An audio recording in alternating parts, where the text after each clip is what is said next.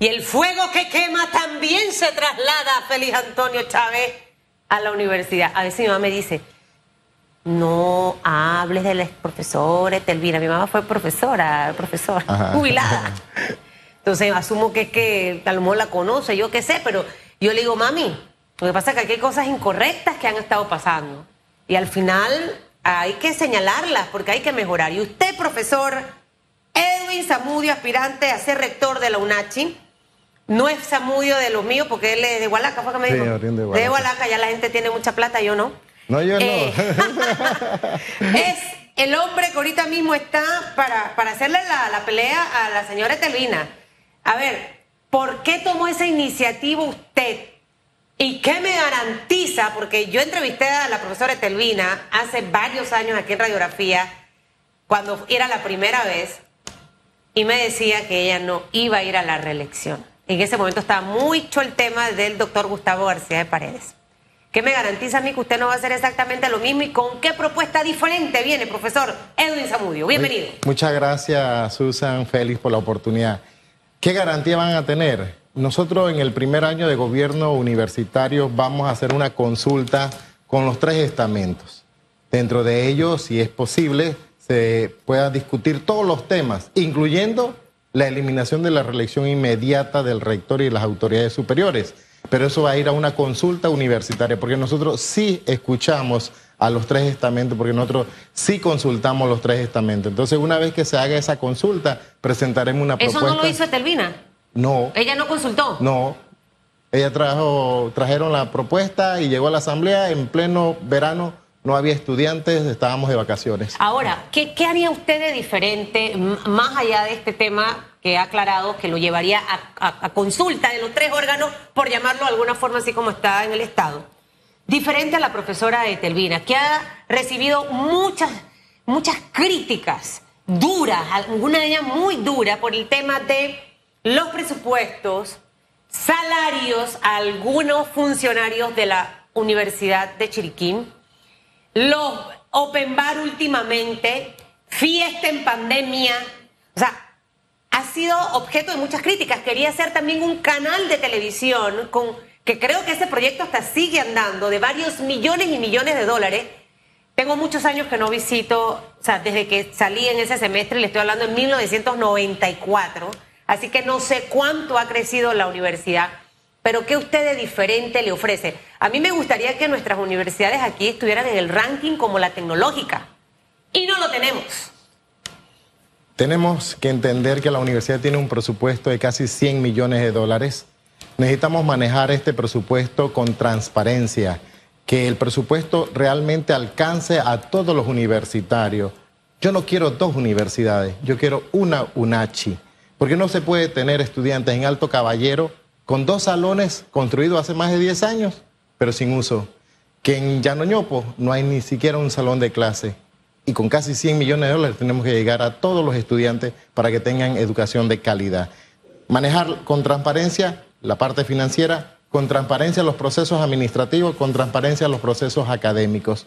Yo creo que eso es muy importante. Es un gran reto que yo tengo, Susan, a partir de agosto, levantar la credibilidad de nuestra universidad. ¿Qué vamos a hacer eh, en el mes de diciembre? Le vamos a enviar a todos los universitarios en su correo institucional el boletín informativo de cómo hemos invertido el dinero de el tuyo, el de Félix y de todo Panamá. Cuélgalo en la página web también. Claro que sí, porque todo el mundo tiene que saber cómo se invierte el dinero en la universidad. ¿En qué se gastan los 100 millones de dólares actualmente? Se va mayoritariamente en funcionamiento, no en inversión.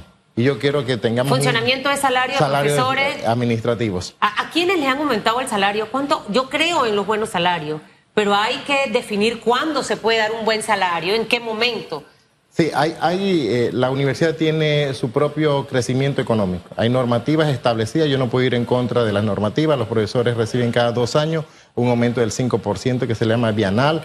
Se le da a los administrativos cada, cada dos años un 5% de aumento y yo no voy a ir en contra de eso. Eso ya está establecido por normativa. No podemos ir. Son leyes establecidas y no podemos ir en contra de eso.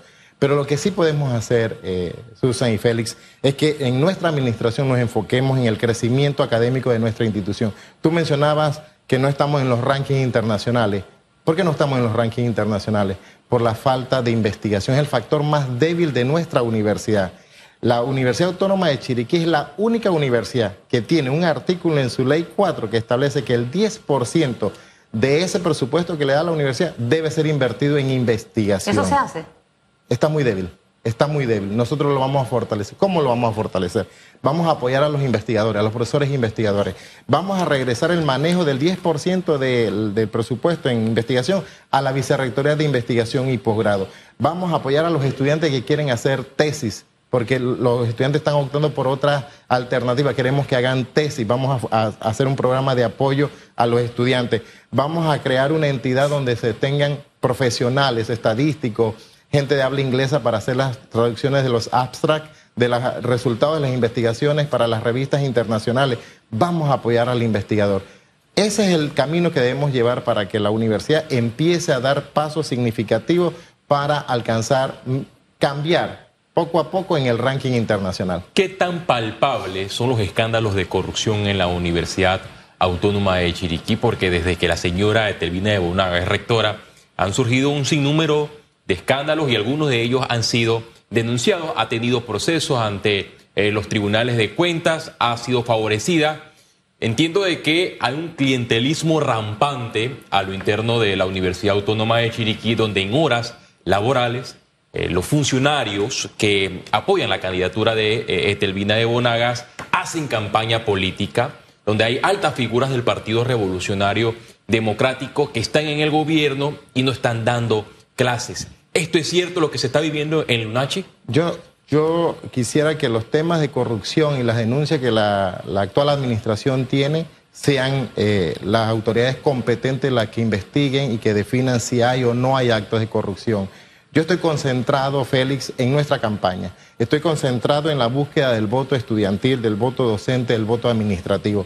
Hemos visitado todas las regiones de la Universidad Autónoma de Chiriquí y estamos promoviendo, ¿qué estamos promoviendo? Estamos promoviendo un cambio, el manejo apegado a la normativa. Yo creo que todo ese tipo de, comentarios y situaciones que se dan en, en relación a nuestra universidad, ¿qué tenemos que hacer a partir de agosto? Manejar la universidad con transparencia, que eso es muy importante. Es el gran reto que tiene nuestro equipo a partir de agosto y hacia allá vamos. Usted no... O sea, ¿hay otros candidatos aparte de usted y Estelvina? ¿Quién, ¿Quiénes más están dentro de esta Hay un profesor del área de ciencias. Un profesor del área de ciencias. Profesor Zamudio, ¿usted no estaría ahorita mismo apoyando a Etelvina para que no gane? Mire, se lo pregunto así directo, para que no gane el otro, o sea, no le está haciendo ahí la, la jugarreta a la actual rectora o realmente usted tiene un interés de llegar a la universidad y cambiar las cosas. Mire, da tristeza. Yo como chiricana escuchar a cada rato las barbaridades que se dicen de la UNACHI. Así es. Ver las imágenes de despilfarro de dinero, que no importa si, si sale del bolsillo de la rectora, pero que deja mucho que decir de los estudiantes y profesores de la UNACHI, porque ella no se ha reelegido por obra y gracia del Espíritu Santo. Ella se ha reelegido en ese puesto y ha alcanzado muchas cosas porque quienes están en esa universidad han apoyado parte de esas propuestas que ella ha presentado.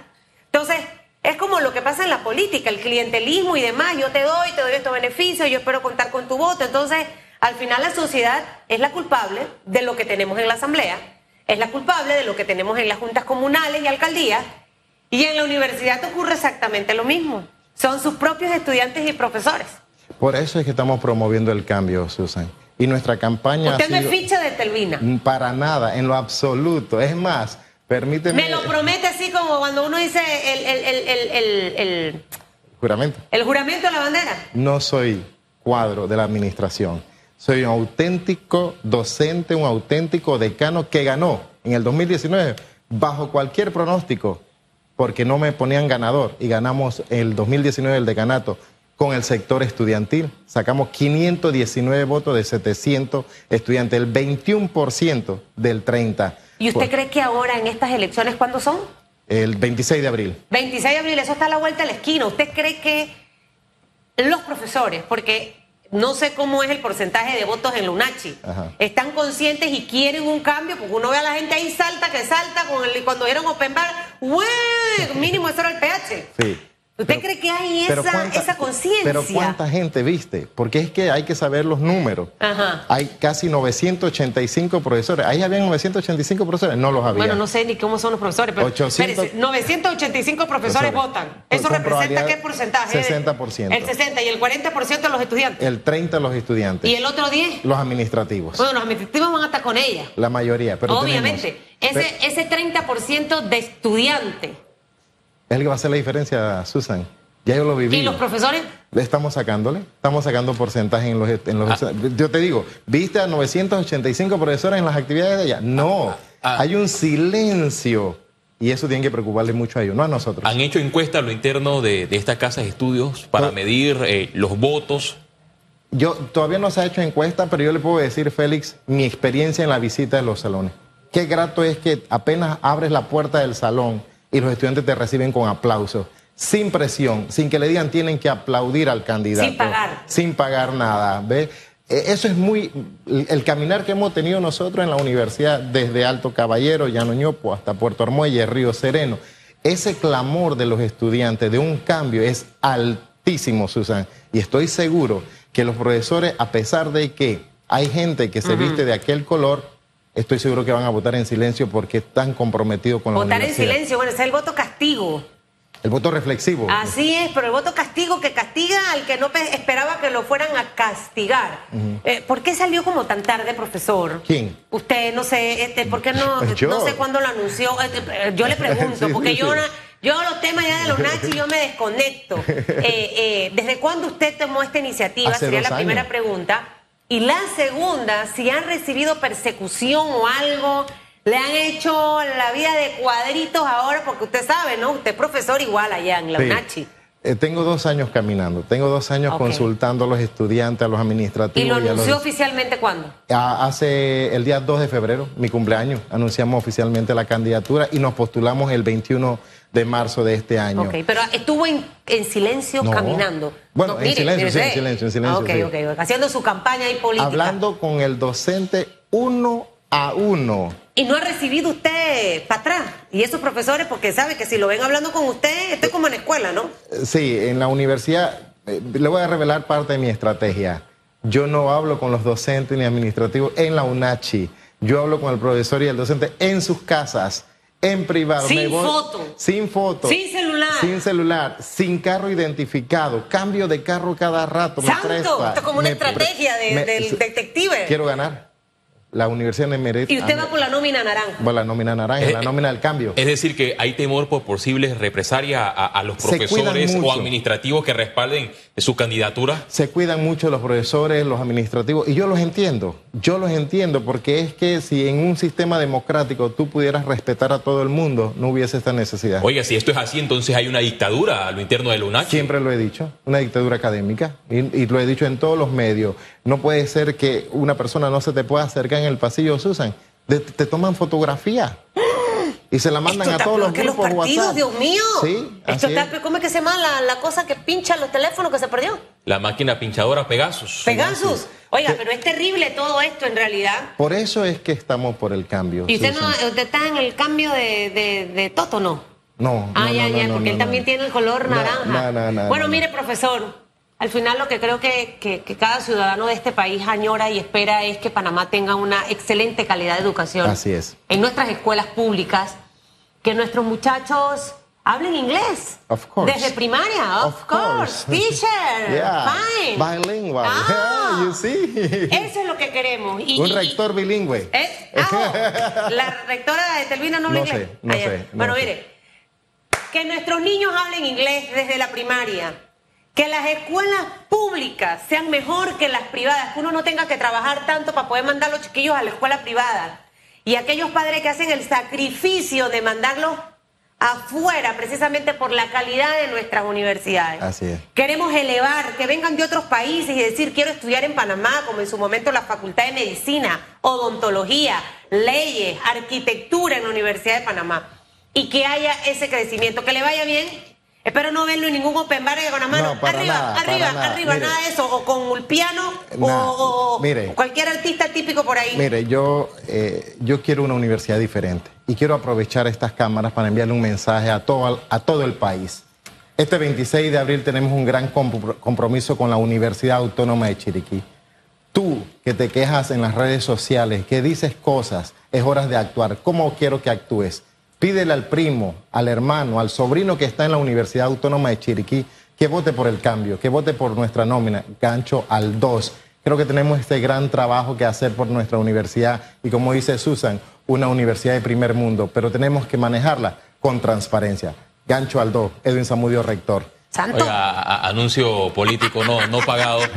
Eh, eh, Susan, Dígame. para terminar esta entrevista, usted sabe que yo soy egresado de la Universidad Autónoma eh, de, de Chiriquí, esto siempre, de toca esto siempre lo, lo menciono, pero cuando ingresé en el año 2013 no podía votar porque el reglamento señala que debe estar en, en segundo año a- hacia arriba y era primer ingreso y lo que me llamó la atención porque fue la primera vez que Telvina en, eh, en la campaña del 2013 aspiró a la rectoría yo la vi, o sea, nadie me lo puede eh, contar porque yo era estudiante y vi cómo ingresaban a, los- a las aulas de clase y entregaban una libra de arroz con la foto de la señora Etelvina de Bonaga, vota por en la mí". bolsa de arroz. Una libra de arroz. Y yo- eh, eh, a mí siempre eh, eso caló en mí porque yo jamás pensé que en una casa de estudios superiores se iba a ver algo similar al clientelismo político que se ve, se ve en los partidos políticos.